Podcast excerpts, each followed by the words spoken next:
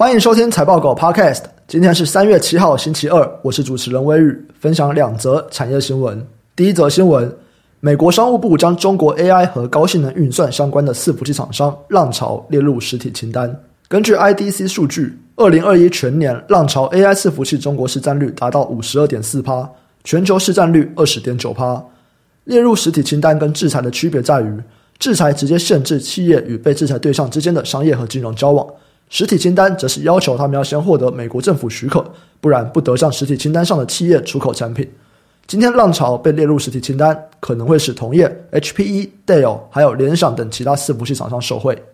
美国持续在扩大半导体禁令，主要限制涉及中国 AI 和高性能运算相关的设备和公司。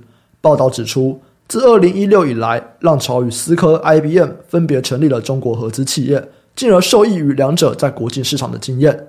现在被纳入实体清单，我们就可以观察未来伺服器的产业格局变动。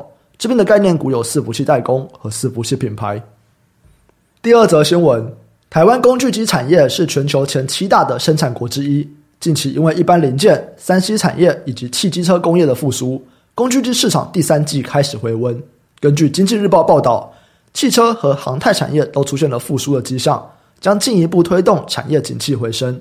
友嘉、成泰还有和大集团等台湾大型的工具机公司表示，近期他们都接获了美国、欧洲和中国的订单，其中包括了汽车、航太和电动车有关的设备。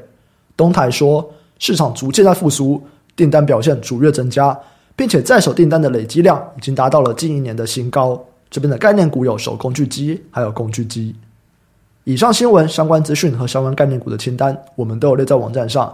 点选资讯栏，财报狗新闻连接都可以看到，也可以透过这个连接订阅财报狗新闻。我们每天都会帮你整理产业动态，还有最新消息寄到你的信箱。今天就先到这边，我们明天再见，拜拜。